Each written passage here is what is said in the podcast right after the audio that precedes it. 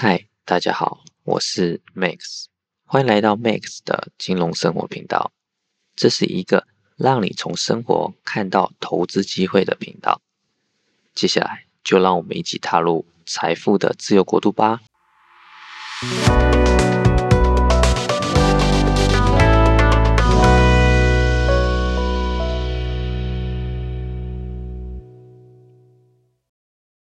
今天我们要讨论的主题是关于在你第一次投资之前，你应该要先注意什么事情。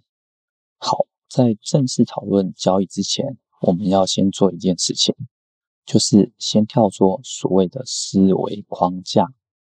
怎么说呢？我先举一个例子，很多人对于像是投资人、交易员、投机客或是赌徒这些字眼都有着既定的印象。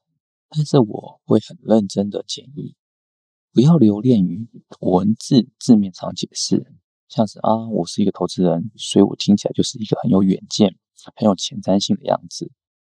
如果是一名交易员，那你可能会觉得他是一个很精明的投机客，唯恐天下不乱，造成全球金融海啸的罪人一样。那听到赌徒就更惨了嘛。你脑中可能会浮现这是非法的啊，欠债或烂赌样子，准备可以断手断脚。但是我们要了解到，文字本身是没有代表任何意义，是我们人们赋予文字的意象。所以不要过度执着于你角色上的称号，因为这样会让你陷入所谓的框架思考的障碍当中。因为如果你说你是一个呃投资人，那你是不是在交易过程中就很容易说你是要价值型投资啊，或者是说你有些策略你就会呃避开或者不做？我用一个股票例子让你来思考看看。我们就举台积电例子好了。台积电从以前四十块的时候涨到现在是六百块上下，大概涨了整整十五倍，所以台积电应该是一个好股票，对吧？好，我接下来再问你，台积电你在六百块的时候买，跟在四十块的时候买，哪一个时刻对你来说是比较好的股票？为什么会这样问呢？因为对绝大部分的人而言，在股市中赚钱是靠所谓的价差，也就是说，你买比较低的价格，然后卖在比较高的价格。这中间的差就是你所谓的获利，不像是法人机构还有很多的灵活策略，所以股票上涨的涨幅不一定是他们最关键的一环。OK，那我重新帮你们厘清定义什么叫做好股票。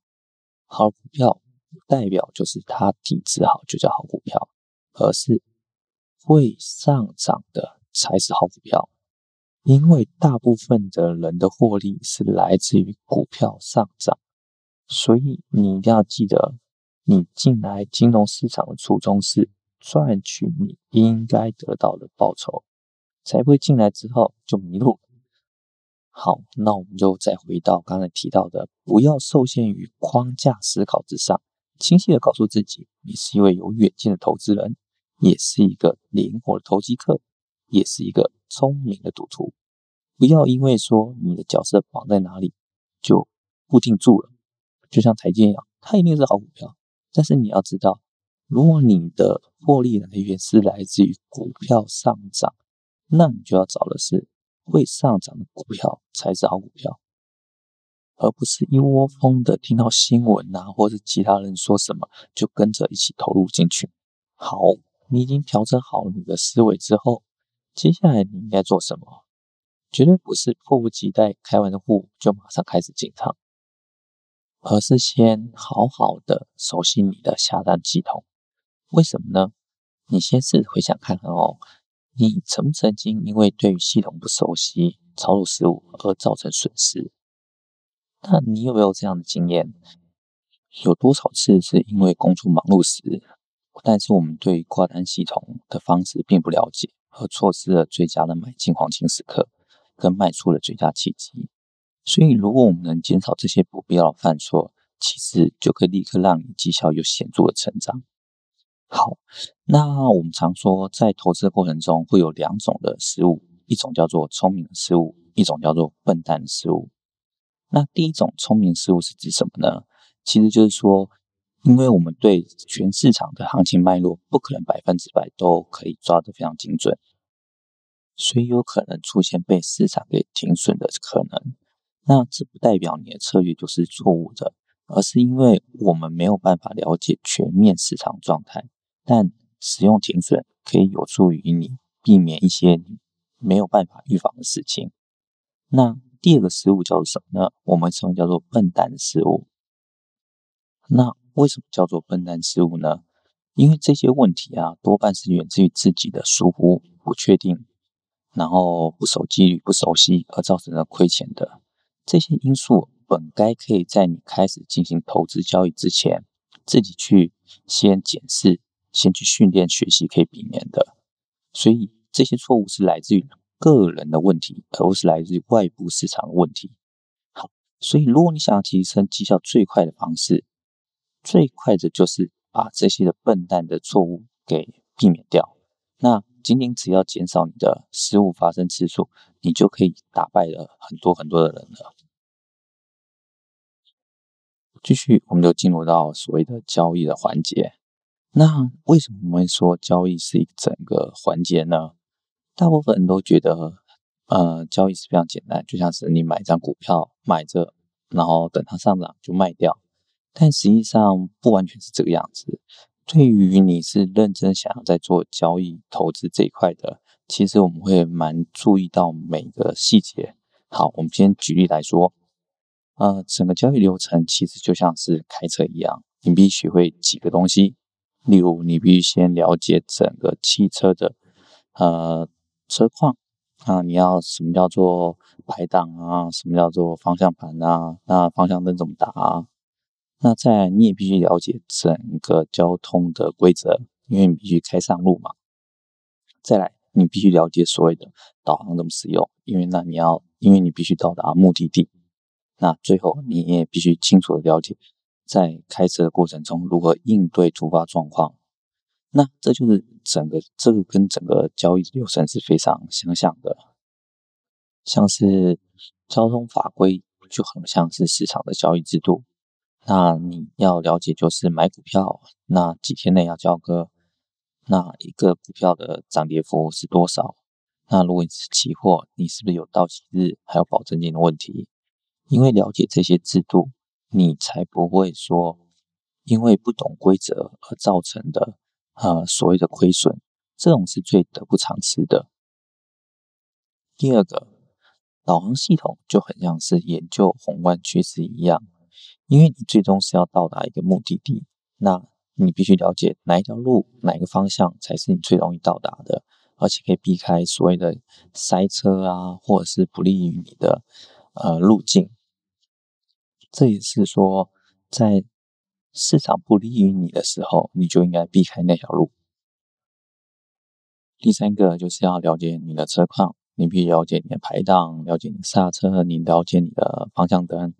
因为你熟悉这些操作方式，你才可以在应对的过程中熟悉你的车况的状态。那在金融市场也一样，如果你了解金融工具使用，同样的行情，你就会产生不同的效果。例如，如果预期未来是有大行情，你可能就不一定只是买股票，你可能开始用期货，因为它带有杠杆的效果。那如果你技术更好，你可能开始用选择权。因为它有一些指数上的加速度的效果，那这个部分就会造成所谓每个人在面对同样的行情出来会有很巨大报酬的差异。那接下来就是第四点，那第四点就所谓的路况。那开车你已经知道如何操作车子，那有导航已经知道怎么走，但更重要就是你在开车过程中，你必须理解。所谓的应对，那有没有突突然间有一条狗跑出来呀、那红灯啊这一部分，那反观在金融市场也一样，在一个行情发展的过程当中，对你有利的时候，你应该如何应对操作它？你是不是应该加码，或者是先把获利收到手上？那等它回跌的时候再重新购买？或是行情现在对你变成不利了，那你应该如何应对？你应该是先减码、停损，还是开始做避险的动作？其实，在整个交易的环节过程中，如何应对，也就是说如何去应对路况这件事情是最为重要的。但绝大部分的人都着重在说啊，如何买到好的股票，但他都忘记了买完股票之后，过程中行情有什么的变化，还有你出现获利了，要如何出场，这些细节都是非常重要的。因为这又关乎于你到底最后卖出去的时候可以有多少获利，所以不管是前期的选股票，其实过程中的这种呃抱着股票还有出场股票都是非常重要的。第五个就是所谓的副驾驶，我认为副驾驶对于所谓的新手跟小资主前期是非常重要的，因为你。目前这个阶段是要快点入市。那什么叫快点入市？就是了解市场的架构，然后发展出一套你自己的投资信念跟方法。所以有一个呃前辈或者是呃师傅引进门，你可以减少很多必要错误。当然，这里的副驾驶不代表一定是人。例如，你可以去看一些书，一些经典的书，你一定要去阅读，因为它是。呃，承接了很多前辈前人的经验。呃，金融市场常常讲句话，就是太阳底下没有新鲜事嘛。而至于券商啊，或者是业务员的挑选，我觉得前提你应该重视的是两大类，一个叫做这位业务能不能提供你额外的资源。所谓额外资源，就是如果你要了解系统，他愿意很有耐心的教你。在你需要一些其他市场资料，他可以协助你帮忙啊取得。那再还有一个就是系统，啊，每个券商的系统不太一样，那选一个适合自己的系统是非常重要的。呃，特别重视就是你的系统需要稳定。所以如果你是前期的新手，我不会把手续费当做是你第一个优先的考量，因为你现在是属于学习的时期，你要的是。先学会入市的技能，了解市场的大架构之后，然后慢慢发展出你的交易策略跟系统，整体稳定之后，再来讨论就是手续费的问题。好，接下来我就总结一下我们今天所讨论话题的重点。第一个，我们重新定义你对好股票认知，记住，对你会上涨的才是好股票，然后。错误分为两种，一个叫做聪明的失误，一个叫做笨蛋的失误。所以你要勇于接受聪明的失误，不要留恋于以前被行情扫掉的状态，呃，然后心态是留在过往，然后尽可能减少笨蛋的失误，因为笨蛋失误是可以预防的。你在事前训练，然后你在事前的熟悉度，还有你的自律。都可以减少你笨蛋失误，这样就很容易超过市场上很多人了。第二点，整个投资的过程就像是开车一样，你要熟悉交通规则，也就是金融的交易的制度。在，你要知道如何设定好导航，就像是你要研究宏观，避开对目前外部环境对你不利的的趋势。那第三点。你要了解汽车的熟悉的功能，那这个部分就像是你要了解不同的金融工具如何使用，这样在面对行情下，你才会选择对你最有利、获利最好的工具。再来，路况的应对就像是金融交易过程中，你买的股票面对市场对你有利或不利的时候，你应该如何调整你的部位？你应该是加码、停损，还是要下车？这对你的绩效表现都有一个很重要的影响。再来，副驾驶对于新手还有小资族前期是非常重要的，因为在这个事情里面最重要的是快点入市，也就是快点了解整个市场架构。所以，一个好的副驾驶可以减少你的学习期间，让你避开一些必要的风险。那至于选择券商或者是业务员部分，前期的时候不要太在意手续费的问题，而是要确定这个券商的系统是否稳定，那服务你的业务能否提供所谓的市场资讯，还有对你是不是有耐心。第三点，不要忘记你最开始进入市场的初衷是什么，是要进来赚取你应得的报酬。因为有太多太多人已经忘记这件事情了，变成在市场的涨涨跌跌当中迷失了自己，最后呃变成根本是来市场寻求时机的，已经忘记他是来市场赚钱这件事情。今天的主题也先讨论到这里，未来 Max 的金融生活频道也会继续制作一系列的投资理财知识相关的节目。让小资族、新手们也可以更快的踏入金融市场。另外，这也算头一次在 p o c k e t 上录制节目。那各位如果有什么建议或者想法，也非常欢迎留言给我，让 Max 金融生活频道这个内容跟品质都可以越来越好。最后，感谢大家喽，我们下一次见。